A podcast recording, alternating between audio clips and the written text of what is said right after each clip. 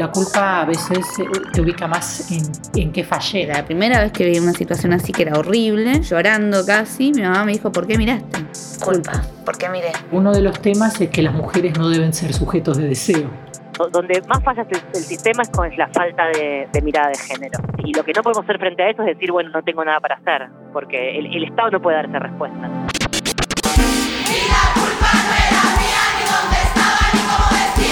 Personas empiezan a correrse de lugares de sometimiento. En manada, con otras chicas, a contar tu historia y a que otras también cuenten su historia. ¿Y quién mató al gato? Un podcast que tira del ovillo. Esto pasó hoy, el recorrido por las noticias. Anita, te dejé la nota en tu escritorio. ¿Viste ahí donde tenés apiladas las carpetas azules? Ok. ¿Querés otro mate? Dale, pásame uno. Escucha, te cuento esto para que tengas cuidado. Va, no sé si vos viajas en tren, pero el otro día me tomé el Sarmiento a la noche tarde para ir a un cumple y me comí un garrón. No, ¿qué pasó? No sé, estoy pensando en no venir más a esa hora en tren. Me bajé en la estación de 11, fui como para la salida de la plaza.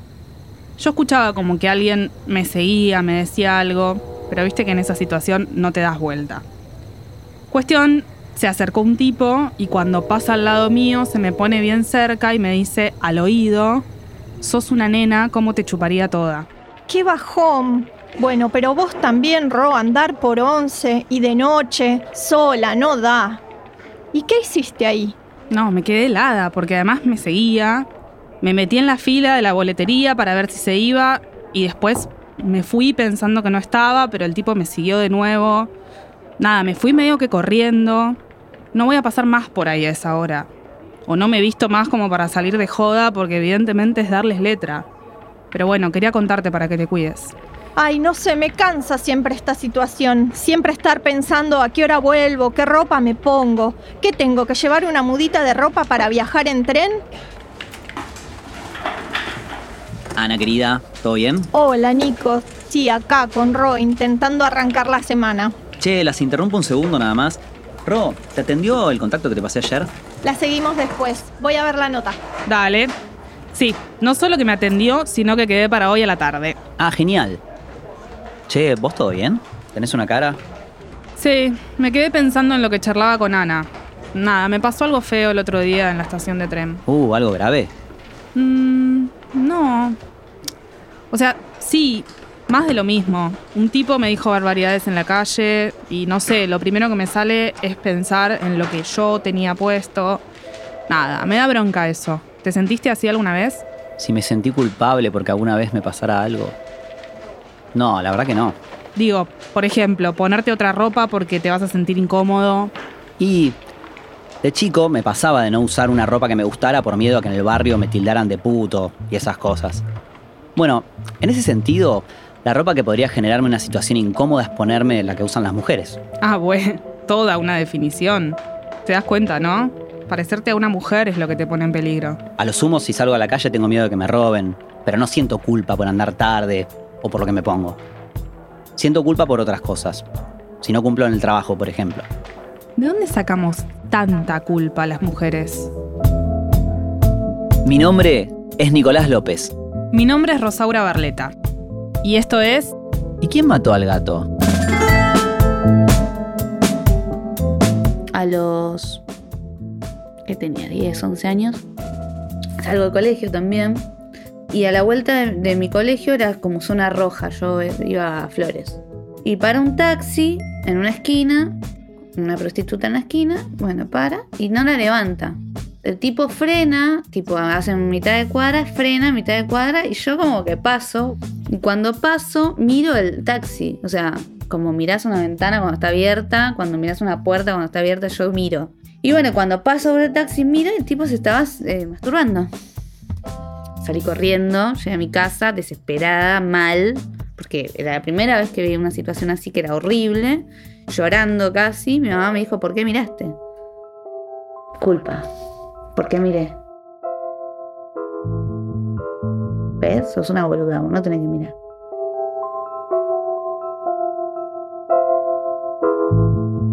Mi nombre es Felicitas Marafiotti, Tengo 31 años, soy artista y denunciamos con seis chicas más a Cristina Aldana.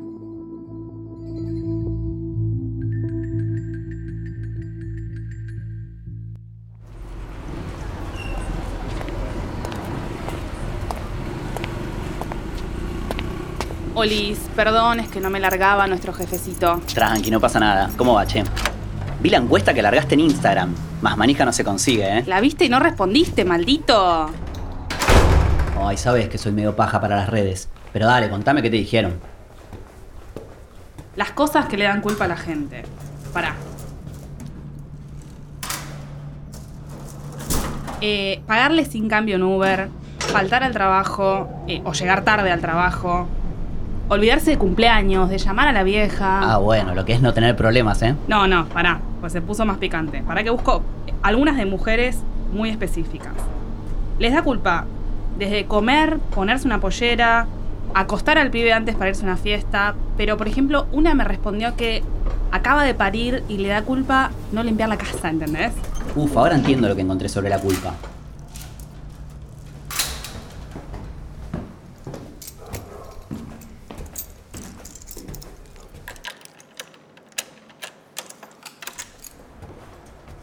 Cerra rápido que se escapa la gata. Che, voy a preparar un mate. Dale, dale. Mientras haces mate te cuento. Leí un texto de Graciela Hierro que se llama La mujer y el mal. ¿Qué dice? ¿Que las mujeres somos malvadas y nos van a quemar en la hoguera? Bueno, algo parecido. Desarrolla lo que se llama el mal moral. Para el pensamiento occidental, el problema del mal se define en términos de mancha, pecado y culpa. Te leo lo que dice. Se considera que el mal moral es el resultado de la debilidad fundamental de la naturaleza humana, de la incapacidad que tenemos para dominar la pasión. ¿Y quién encarna ese mal según la interpretación religiosa y mítica? Adivina. Mm, ¿Puede ser que la mujer? Te sigo leyendo. Las mujeres somos para los hombres las merecedoras de la opresión por nuestra perversidad anímica y física, las portadoras de la culpa, las incitadoras del deseo masculino, las castradoras del Edipo. En suma, las brujas y las feministas. Vamos, somos las nietas de todas las brujas que no pudieron quemar. Bueno, desde el punto de vista religioso, Eva cometió el pecado original. Es la primera culpable, porque es la que tentó a Adán. En ese relato, la mujer y el mal están muy ligados. Eva, la mala original, ponele, ¿ja? Hombres necios que acusáis a la mujer sin razón, sin ver que sois la ocasión de lo mismo que culpáis. Si con ansia sin igual solicitáis su desdén, ¿por qué queréis que obren bien si las incitáis al mal? Siempre tan necios andáis que con desigual nivel, a una culpáis por cruel y a otra por fácil culpáis. A una culpáis por cruel y a otra por fácil culpáis. Estas situaciones como las que hablaba con Ana, ¿te acordás? Sí, el otro día. Bueno, muchas veces las hablamos en terapia. Podríamos ver cómo define la culpa la psicología, ¿no? Podemos definir la culpa como un sentimiento de falta en relación a algo que uno o una considera una responsabilidad. Diferenciaría culpa de responsabilidad. La culpa a veces eh, te ubica más en, en qué fallé y a veces uno tiene que ver con lo que le pasa, pero no es porque falló o hizo algo mal. Soy Débora Tajer, soy doctora en psicología, psicoanalista con perspectiva de género. ¿Cómo la piensa el psicoanálisis? La, la culpa la, la, piensa en términos de deseo y reconocimiento, es decir, es deseo de que los, demás me reconozcan. Cuando no encuentro ese, re, ese reconocimiento o ese reconocimiento está reñido con mis eh, deseos, entonces siento culpa. En esa tensión es que se ubica eh, toda la, la dramática del deseo, el reconocimiento y la culpa para el psicoanálisis. Yo soy Belén Casas, me dedico al psicoanálisis, atiendo en consultorio particular por la red de psicólogas feministas. De lo que escuché recién de Tajer y Casas, me quedó esto de que la culpa está asociada al sentimiento de falta.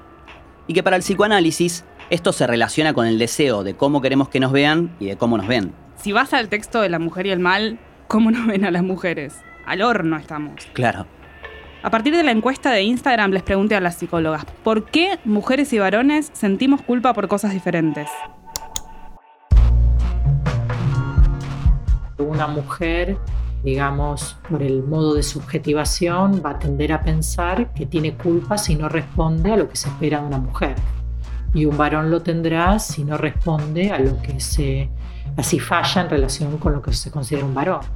Entonces es distintivo en relación a cuáles son los ideales de género para uno u otro género. Con respecto a todo el sistema de cuidados y de salud, los varones están desresponsabilizados, por lo tanto no sienten culpa de eso. Un varón puede sentir culpa de, por ejemplo, estoy pensando en un caso, un, hombre, muy buen tipo, que heredó una pyme del padre y que está haciendo cualquier cosa por llevarla adelante. Incluso, viste, no gana un mango, pero no quiere despedir a ninguno de sus empleados. ¿Entendés? Porque eso no lo quiere hacer. Entonces ahí tenés una culpa masculina de un sujeto ético. Entonces es en el área de la provisión, el no, no dejar a una familia sin comida. Por ejemplo, la culpa por no saber retener al varón. Muchas chicas que vienen y cuentan, bueno, yo hice, hice, lo, hice lo que pude. Eh, entonces, pero algo hice mal, porque no me... se fue, no se quedó. Entonces, ¿qué hice mal? O la pregunta por, ¿le escribo o no le escribo? ¿Me toca escribir a mí o le toca escribir a él? Entonces, todas esas dilemas están atravesados un poco por esta idea de la culpa en las mujeres eh, por no saber retener al varón, pero también porque en las mujeres está depositada toda la expectativa de, de armar una familia, ¿no?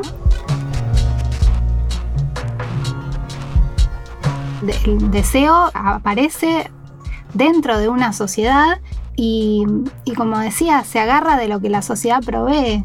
Entonces es muy posible que una nena, digamos, que tiene a su alcance un montón de historias de princesas, eh, desee iden- identificarse con alguna de las princesas. Entonces, justamente, la culpa por no poder llegar a ese lugar que se me ofrece es muy grande. El patriarcado, como cualquier sistema de poder, no gobierna poniéndote un revólver en la cabeza. A veces sí, pero la mayor parte de las veces lo que hace es por consenso. Entonces vos tenés interiorizadas las relaciones de dominación y alineás el deseo al poder.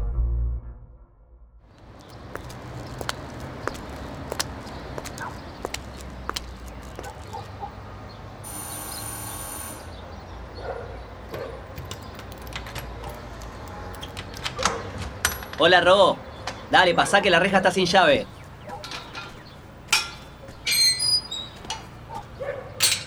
Ah, con tremendo patio, vos no tenés un gatito. Ni da, cuidar mascotas. Igual, te digo que los gatos de los vecinos se sienten como en casa acá. Compré birra para tomar, no quiero más mate. Ay, qué bueno, gracias.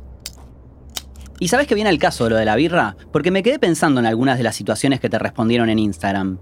Coger, salir de joda, comer, tomar. En sí, son todas situaciones que en general están vinculadas al deseo, al placer.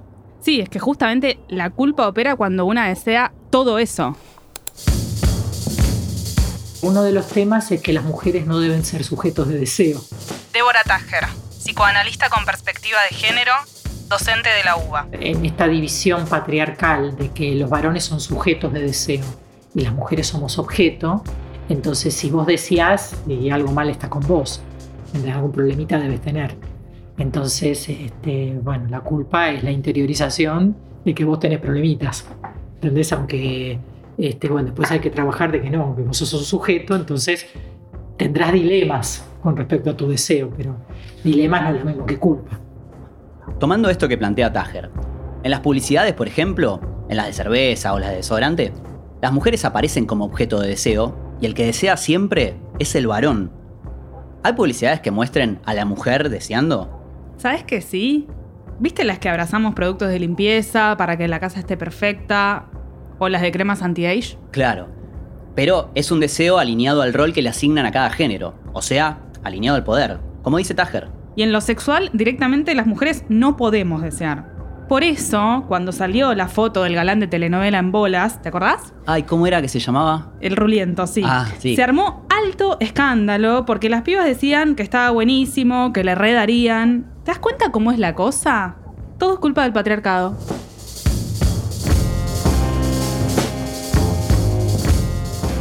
Che, veamos esta relación entre deseo, culpa y poder. Veamos en qué casos se usa la culpa contra las mujeres para silenciarlas o no creerles. En el lenguaje están las relaciones de poder. Entonces, que vos obedezcas al poder está en el lenguaje temprano, en el callate nena desde chiquita. La culpa me pasó desde el día uno que me pasó la situación con Aldana. Y desde ese día tuve culpa con todas las situaciones sexuales que tenía. Felicitas Marafiotti, artista y denunciante de Cristian Aldana. Era como que yo sentía que me merecía el maltrato por ser una puta, me merecía que no tener yo el placer porque era mujer y porque le tenía que dar yo placer al hombre, porque eso me habían mostrado por primera vez. Eh, entonces era como que siempre estaba en falta, siempre estaba en falta con, con, con, no sé, vivir, ¿me entendés? De salir a la calle y ya sentirme un objeto. El tema con, con el abuso sexual es cómo se dio, porque que vos participes no quiere decir que estás en igualdad, ¿entendés? Entonces puede ser que en algún punto puedas tener alguna culpa, porque entonces le di, le dije, pero hay una simetría tan grande que vos no podés decodificar en los mismos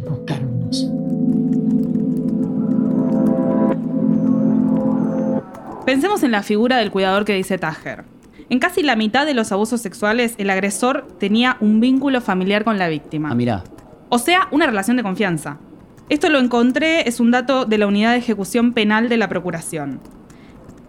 Lo loco es que en el caso de Aldana aparece esta relación de confianza y se culpa a las pibas a partir de eso.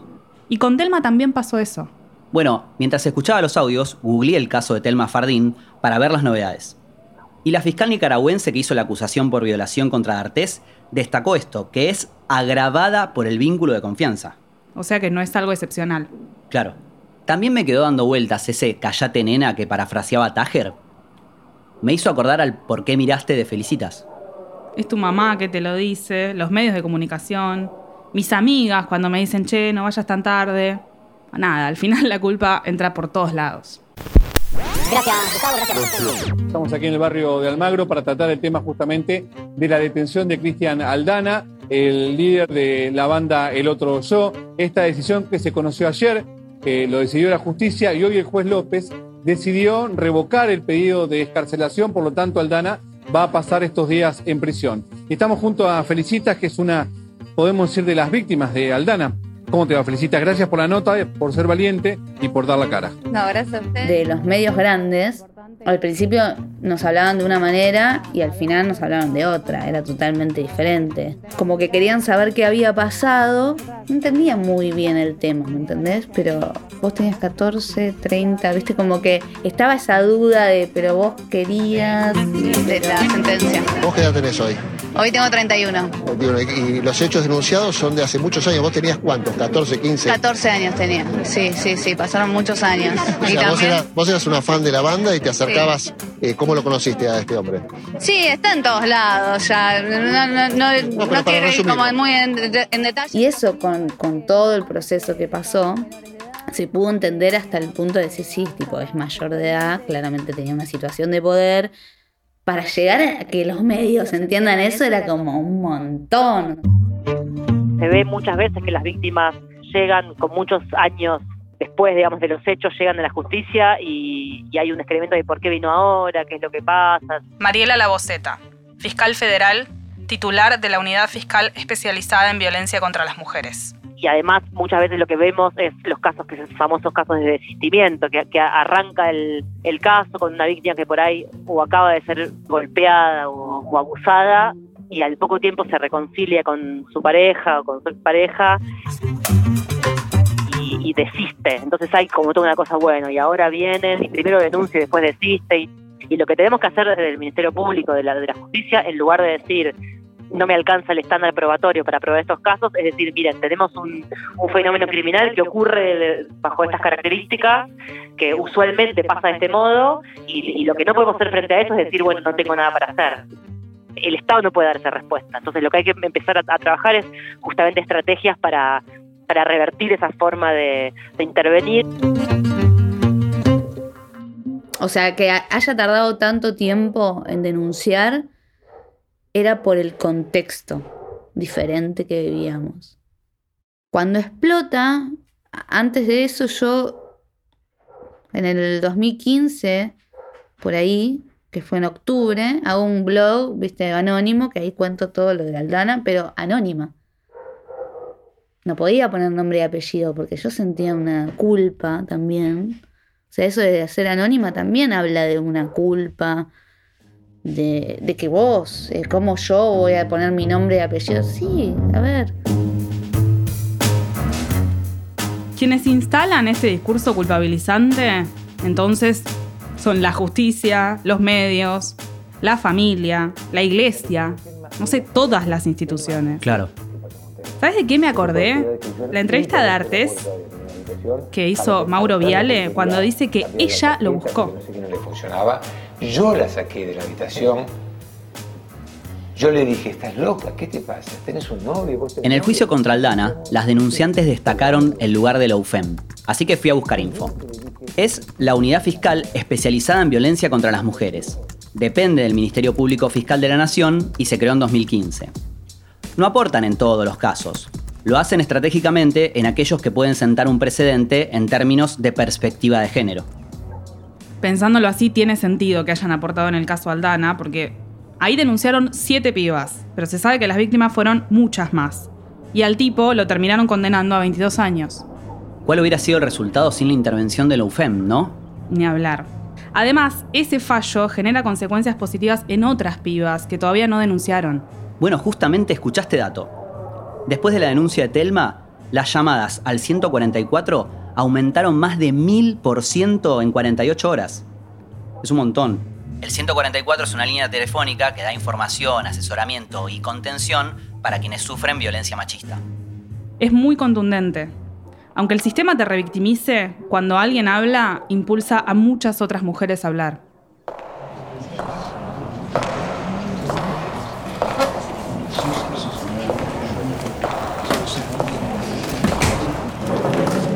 En el momento primero que empecé a denunciar como muy tímida, como esa nena. Como volvió esa Feli, viste, del 14.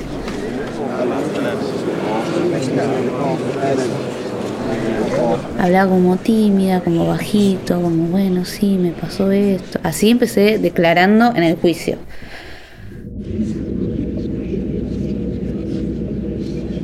Mientras iba contando, como que me iban pasando un montón de cosas en el cuerpo. O sea, desde rechazo, desde esto de, estar expuesta ante gente que no conozco y contando cosas muy íntimas y privadas, entre comillas, que ya no eran más privadas. Y recordar y revivir y como toda esa parte que en un momento le digo al juez, tengo ganas de vomitar, porque ya el cuerpo ya me estaba respondiendo a una manera de, estar sintiéndolo en carne otra vez. Tenía el vaso de agua, estaba con eh, una, una psicóloga de Dovic al lado que me agarraba la mano, o sea.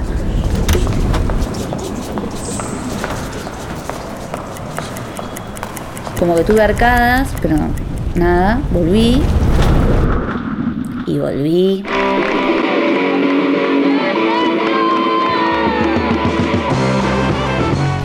Y empecé a tirar todo. Pero ya con otra actitud, era la Feli de 30. Viste, como ya plantada.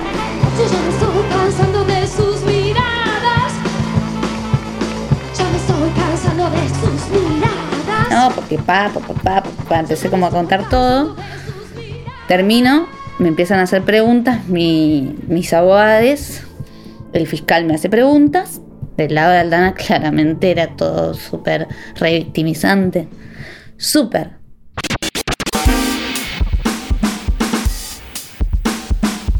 esto de la culpa todo el tiempo te hace ir y volver. El tipo quiso revictimizar y yo todo el tiempo lo tiraba para allá, para, para afuera. ¿Entendés? Me tiraba la pelota y yo te la tiraba a vos. ¿Por qué? Porque yo estoy segura. Y estaba segura de lo que estaba denunciando. El tribunal resuelve condenar a Humberto Cristian Aldana por mayoría a la pena de 22 años de prisión, accesorias legales y costas, en orden al delito de corrupción de menores reiterado en cuatro oportunidades, en concurso oral entre sí, en calidad de autor.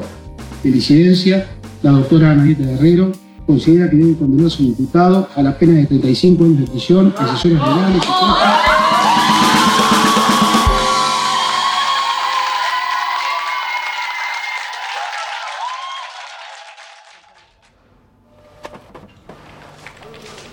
Che, ¿vamos a la roticería de la vuelta?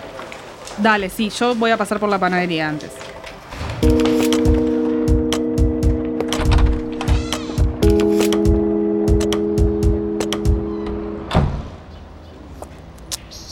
Qué lindo está el día, ¿eh? Bueno, hablamos de quiénes culpan, pero no de por dónde empezar a desmontar la culpa. Uy, cuidado con el de la bici. Ay, gracias. Ponete los auriculares y escucha este compiladito. Las personas empiezan a correrse ¿no? de los lugar- de, lugares de sometimiento. Por ejemplo, una chica que plantea, yo no quiero que mi novio me ponga en su obra social. Él trabaja, tiene una buena prepaga y me viene y me plantea, te agrego, dale. Y ella no. Bueno, en otros momentos uno podría decir, pero vos sos una jodida. ¿Qué más querés? Eh, o puedo, y, y ahí culpabilizo, ¿no? Belén Casas, psicóloga, integrante de la red de psicólogos feministas. O puedo empezar a pensar en, bueno, ¿qué, qué es? ¿Cuál es esa estrategia, ¿no? En la, que, en la que te estás parando cuando estás diciendo esto. Si uno lo ve a la luz de todas las tutelas que tuvimos las mujeres en las, en las relaciones monogámicas eh, de pareja, el, el decir, bueno, yo quiero seguir pagando mi prepaga, tal vez es una forma de eh, correrse de ese lugar e intentar nuevas formas de vinculación. La culpa se me empezó a como a disipar, ponerle, cuando empecé terapia. Felicitas Marafiotti, artista, denunciante de Cristian Aldana. Y cuando le cuento la, la situación, ella. Yo se la contaba como, como que yo había elegido eso, ¿no? Como algo mío. Y ella siempre le llamó la atención cuando yo hablaba del tema sexual, cómo yo hablaba. O sea, yo hablaba a través de él. No hablaba a través mío. Yo me presenté, voy a decir algo muy fuerte, pero yo me presenté en terapia. Hola, ¿qué tal? Soy Felicitas. Yo soy sexópata. Así me presenté. Y ella siempre le quedó ahí, viste, como raro. Y cuando fuimos hablando con el tiempo me dijo, vos no sos sexópata. A vos te impusieron eso. Y el que siempre decía sexópata era Cristian Aldana. En el dispositivo analítico lo que pasa es algo así como que se confunde, se piensa que los pacientes vienen a, eh, a confesarse porque uno va a, a contar sus, eh, sus penas eh, o aquello que le da culpa para que el otro lave los pecados, podríamos decir. Esta visión, digamos, de la, de la confesión es criticada, por supuesto, por las, por las concepciones psicoanalíticas que empiezan a pensar que lo que hay que hacer es desmontar esa culpa. Podemos hablar un poco de por qué es importante una perspectiva de género en eh, las psicoterapias. Ahora, lo que hace la teoría de género es poner eso en perspectiva y decir, bueno, esta es una forma de entender estas relaciones y en esta forma de entender las relaciones hay una asimetría. Los varones, los cuerpos identificados con eh, el rol de varón, tienen eh, una jerarquía donde tienen habilitadas un montón de cuestiones que las mujeres no. Entonces, esa es la perspectiva de género. Entonces digo, me parece que ser escuchado o escuchade con perspectiva de género me parece que es muy importante porque te permite no sufrir de más en algún punto. La perspectiva de género te permite no sufrir de más. Pequeño detalle, ¿no? Bueno, la anécdota de la obra social parece superficial. Pero en realidad te habla de por dónde empieza una piba si se quiere correr de su lugar establecido. Si pensás en cómo se presentó Felicitas cuando llegó a terapia y cómo siguió su vida hasta hoy, la perspectiva de género es imprescindible. Está claro que en terapia hace falta perspectiva de género. Pero por más copada que sea tu psicóloga, si después vas a denunciar y te culpan, se desmorona todo otra vez. En el caso de las pibas contra Aldana, Ariel Luján hace 10 años ya lo había denunciado, pero no le creyeron y la mandaron a su casa. Ahora, aunque obviamente no todo el Poder Judicial tuvo perspectiva de género, algunos actores sí. Escuchá lo que dice Mariela Laboceta de la UFEM. Mi nombre es Mariela Laboceta, soy fiscal federal, titular de la Unidad Fiscal Especializada en Violencia contra las Mujeres del Ministerio Público Fiscal de, la Nación. En el caso de, Aldana, y después varias de las chicas se organizaron para venir eh, a, la, a la UFEM, entre ellas, y eso permitió, digamos, fue uno de los, querés, de los éxitos del, del, de- del caso, que pudieran las chicas entre sí organizarse, eh, tomar decisiones, fortalecerse entre sí, acompañarse. Sí, eran re lindas las asambleas que hacíamos. Eh, la primera que hicimos creo que fue en Aedo, en el transformador. Y yo no sabía con qué me iba a encontrar. Porque te digo, yo jamás había pisado una asamblea de feminismo, no entendía una goma de nada. Entonces era como, bueno, voy y veo qué onda. Y a mí me encantó. O sea, era sen- mucha, mucha, mucha, mucha gente, muchas mujeres hablando y contando su historia y como viendo también la manera de cómo resolver el tema, ¿no? Como cómo denunciar, cómo hacer, cómo ir, como no sé, empezamos como a hablar de un montón de cosas.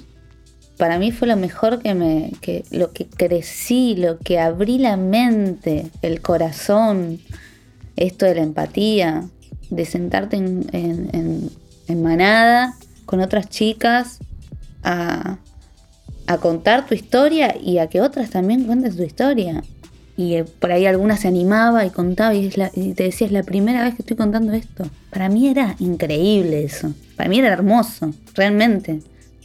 No es lo mismo eh, una víctima que llega en soledad con, con, una, con unas miradas que, que a veces, muchas veces descreen de su propio relato, que una víctima acompañada por el Estado, por, el, por la parte acusadora, por el Ministerio Público, el Ministerio Público con una unidad especializada, además con la unidad de víctimas, acompañando a todas las víctimas, digamos. Hay todo un respaldo ahí que hace que justamente lo que, lo que, lo que produce es la reversión de este paradigma de, de una, de una víctima que va ahí a ser mentirosa o que está loca o que, o que eh, está inventando todo a eh, una víctima con derechos que tiene además una capacidad de intervenir activamente, con, con un rol muy presente, muy activo en, eh, en el caso. Todo eso cambia por completo el destino del caso, me parece.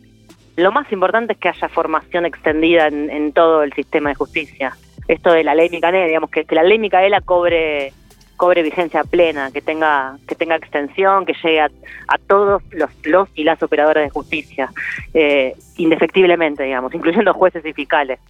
Eso es lo más importante de todo. Donde más falla el, sistema es con la falta de, mirada de género que repito parece que es que es que es nada que es como una una consigna pero en verdad es lo que hace lo que determina que, que un caso sea un caso exitoso versus un, caso impune tum pumba pumba, tum pumba pumba, tum pumba pumba pum pum pumba, tum pumba pumba, tum pumba pumba. Acosta Carlos. Mi nombre es Marlene Pérez. Mi nombre es Denise Quintero. Mi nombre es Virginia. Yo soy Emily Victoria Mata. Basta abusadores y violadores en el rock y en todos lados. que en el consultorio y que en la vida. Eh, yo lo que digo es que hay muchas prácticas subjetivizantes que no son las terapéuticas. Es decir, estar entre gente y pertenecer a colectivos es muy sanador y es muy productor de subjetividad. ¿Mm? Y además va en contra de la producción de soledades que establece el capitalismo en esta fase neoliberal feroz.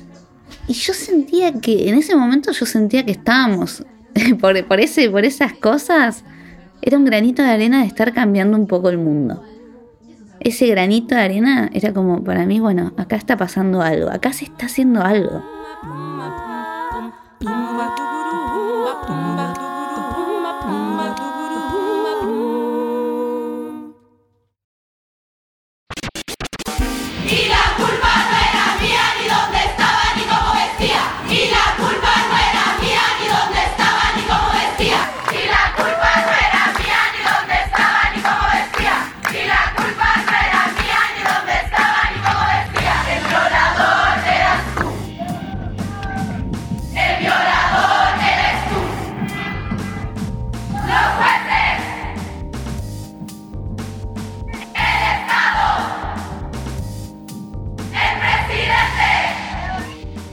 Social entra por todos lados. Entra con la leche, entra con la canción de cuna, entra por quien te cuida, entra por el colegio y entra también por quien gobierna.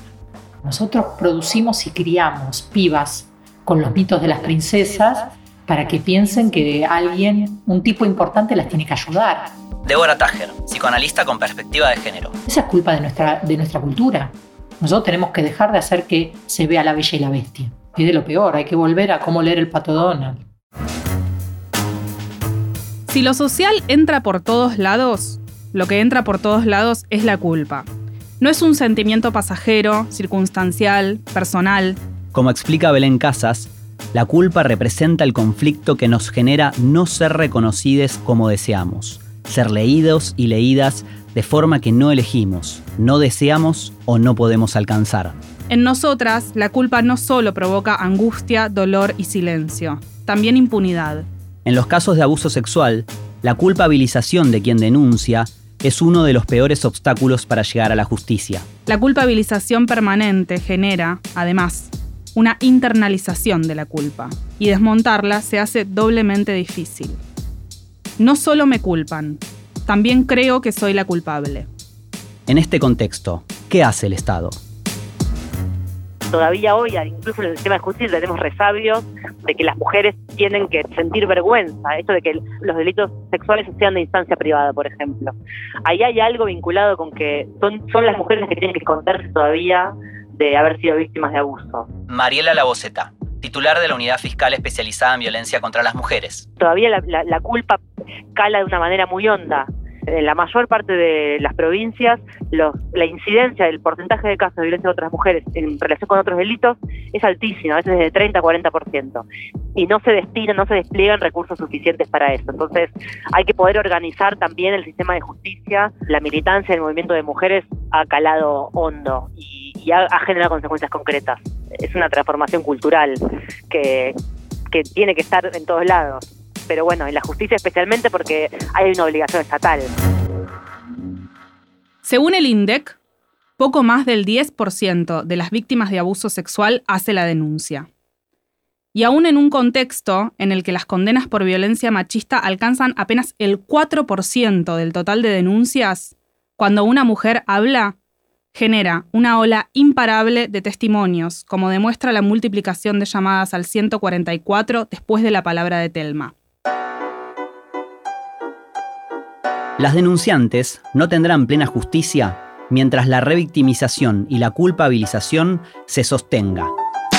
En el Poder Judicial, en los medios, las instituciones educativas, los ámbitos laborales, terapéuticos, políticos y de todo tipo. Y no solo opera en las que fueron abusadas, ni solo al momento de denunciar. Nos preparan para, ante la duda, ser culpables.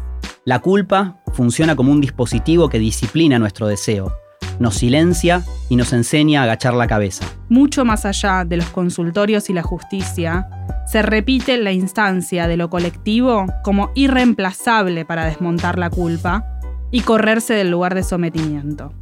Hacerlo en manada. Lo definitorio es que podamos desandar la culpa, la vergüenza y el silencio. Eso se hace en manada, eso se hace en grupalidad, eso se hace con separatismo, eso se hace con escucha.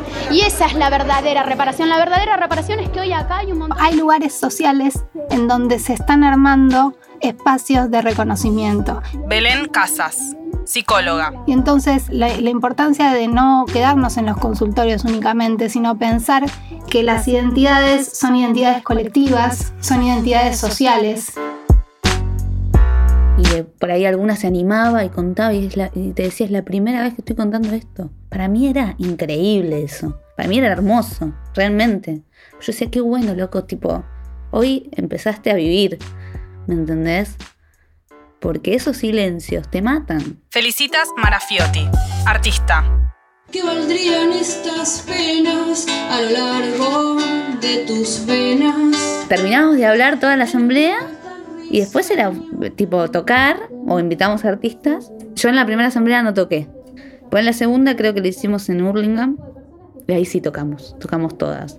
Que yo empecé también a, a, no sé, desde lo artístico, ponerle, yo agarraba el micrófono y cantaba tipo, viste, como muy bajito, como siempre muy tímida. Como que siento que todo eso también a mí me, me- me- me puso en otro lugar desde lo artístico. O sea, desde decir, bueno, no sé, luego vengo a cantar, bueno, cantá, abrí la boca y cantá y, y expresá todo. Hoy yo a las, a las chicas las veo como compañeras, como par con par, ¿me entendés? Antes era una competencia pura. Así que siempre es bueno empezar a hablar porque se van tejiendo lazos. ¿En qué te conviene que las pibas no estén unidas? Mirá lo que hicimos las pibas unidas, ¿me entendés? ¿Quieres hacer la denuncia? Organizate. Es muy importante que se produzcan estos espacios. ustedes son conscientes de la característica. Cambiamos la cancha. Dijimos, eso está mal. Los artistas, músicos, no pueden seguir acostándose con pibas adolescentes. No pueden hacer con el cuerpo de ellas lo que quieran. No pueden pasarse, está mal. Está mal. Y si lo haces, la vas a pasar mal porque de alguna manera alguna justicia te va a alcanzar. Esto es lo que cambió. Y cuando se juntan se dan cuenta que no son solo ellas, sino que lo hizo con una, lo hizo con otra, lo hizo con otra. La potencia del colectivo.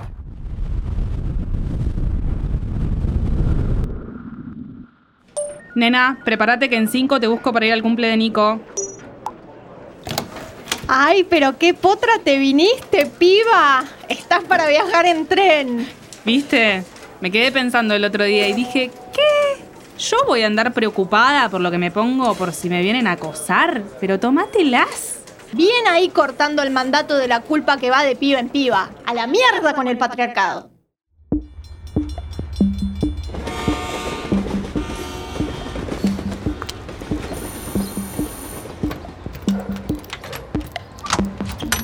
¡Ey! ¿Cómo andan? Pasen. Coman lo que quieran. Estoy famélica. Mm, a ver qué hay. ¿Qué es esto? Es tofu. Pasa que abrió una dietética nueva a la vuelta y venden picadas así. Ondas saludables. Ah, ¿estás con la moda de las dietéticas ahora vos también? ¿Qué tiene? ¿No era que hacía mal comer salame? Sí, no sé. Lo hablamos otro día. Pasame la birra.